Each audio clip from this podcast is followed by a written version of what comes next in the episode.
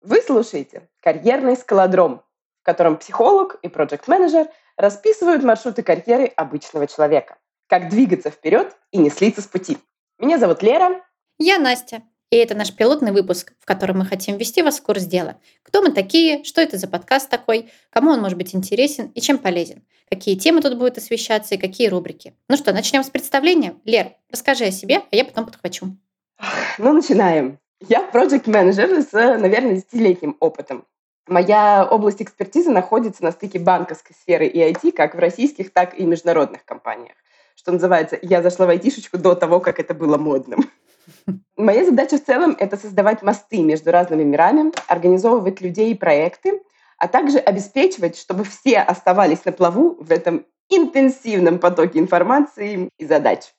Я занимаюсь не только управлением проектами, но и управлением ожиданиями, что называется переводом с русского на русский и с английского на английский, ну и, конечно же, обеспечиваю результат.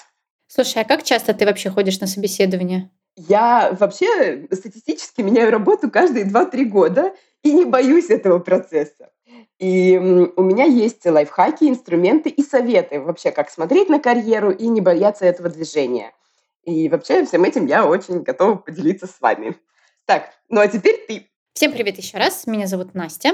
И мой карьерный трек был крайне извилист. Я и в архиве поработала, и в туризме. Потом когда-то в 2011 году попала в IT. Сначала была просто простым ассистентом, перебирала бумажки, потом стала управляющим офиса, а потом в 32 столкнулась э, с выгоранием и решила вообще пойти в новую профессию. И так я попала в HR. Сначала, опять же, была в агентстве рекрутером, потом в стартапе и HR рекрутером, и сейчас я в международной финтех-компании, лид большого отдела HR.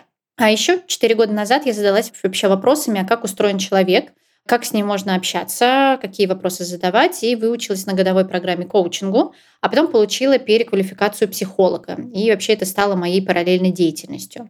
И я считаю, что мой опыт будет крайне полезен нашим слушателям, так как я не только сама неоднократно меняла работу и строила карьеру с нуля вообще в возрасте, в том самом пресловутом 30+, а еще нанимала сотрудников и внешним клиентам, и себе в компанию, и даже себе в команду. В общем, так сказать, я знаю, что происходит по обе стороны этого процесса. И еще знаю с точки зрения теории психологии, что творится в умах всех соискателей и работодателей. Ну, не всех, но большинство соискателей и работодателей, а руководителей. В общем, что очень помогает в осознанном продвижении себя и своих клиентов по карьерной лестнице. Слушай, ну так круто. И ты вот сейчас сказала карьерная лестница. И это вот прям так олдскульно. Теперь же уже даже не осталось лестниц. Теперь вокруг как раз сплошные скалодромы. То есть мы идем по карьере не то, что вверх-вниз, а там по-разному. Да, да, да, мы идем и вверх, а потом в бок, а на каком-то этапе вниз, тот самый пресловутый дауншифтинг или смена деятельности, потом снова наверх и так далее. Собственно, это мы отразили в нашем названии «Карьерный скалодром». Да, но ведь и формат еще движения изменился. Раньше, можно сказать, была четкая инструкция. Одна нога вверх, вторая вниз и так далее. Все понятно. Теперь же это целый маршрут со своими точками. А и Б, пересеченная местность, горы, реки, овраги. Ну и поэтому в этом подкасте мы не то что инструкции даем, а помогаем создавать маршруты. Или даем рекомендации, как эти маршруты сами создавать. Круто как. Слушай, давай еще расскажем, как к нам пришла в голову эта идея. Ой, это прекрасная история. Началась она э, лет пять назад. Какое-то время давно мы с тобой работали вместе в крипто-стартапе. О, да, дивные были времена. Вообще невероятно. При этом я родом из Москвы, ты из Петербурга, и вот мы поддерживали связь все это время, и волю суп случайно оказались в Тбилиси в этом году. И вот у нас обеих чешутся руки мутить всякие активности, и как-то, сидя знойным летним вечером за коктейлем, фабриков, те, кто в Тбилиси знают, э, слово за слово, мысль за мыслью. Да, а что а давай? Именно. И так мы и вписались в эту удивительнейшую активность. Собственно, и маршрут-то расписали. О, так мы сапожники с сапогами. В кои-то веке. Слушай, ну и какие мы, собственно, мысли обсуждали? Ну, во-первых, тяжело нынче работать. Это да, и работать, и искать работу тяжело. Причем, знаешь, на разных уровнях. Ты можешь не знать, чего хочешь, а если знаешь, то не знаешь, где это найти, а как резюме подготовить, а как провести собеседование. И даже если у тебя в целом в работе все устраивает, то вот то с руководителем не ладится, то с коллегами, или повышение хочется, а что делать?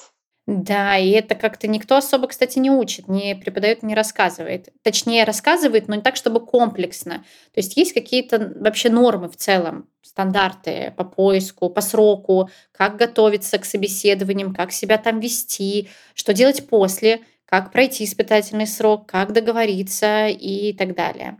И мы как раз решили разбить наш подкаст на сезоны. Да-да, мы уже мыслим сезонами. А нам показалось, что наиболее острая эмоциональная тема как раз первая при поиске работы – это собеседование. Поэтому первый наш сезон мы посвятим этой теме. Так сказать, начнем наш маршрут.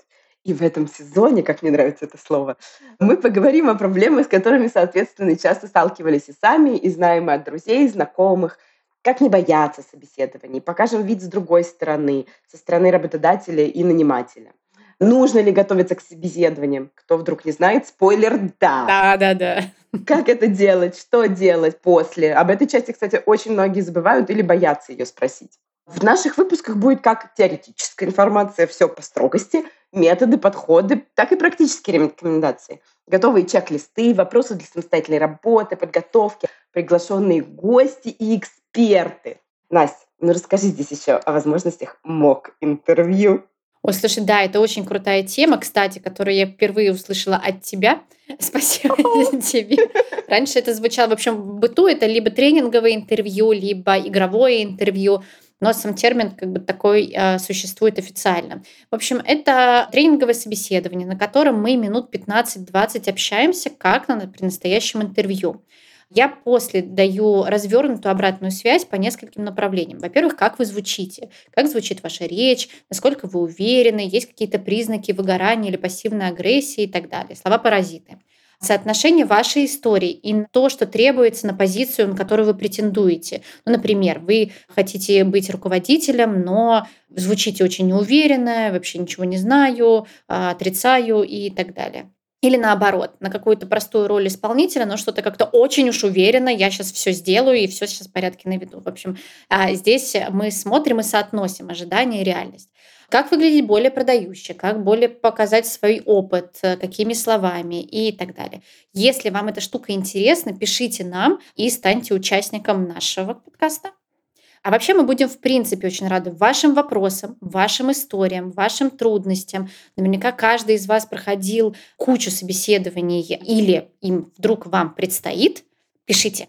Да, и вообще в описании нашего подкаста будут ссылочки на наши контакты, включая Телеграм, боты, Инстаграм и так далее. Смело пишите, записывайте ваши истории, вопросы и присылайте нам в личку.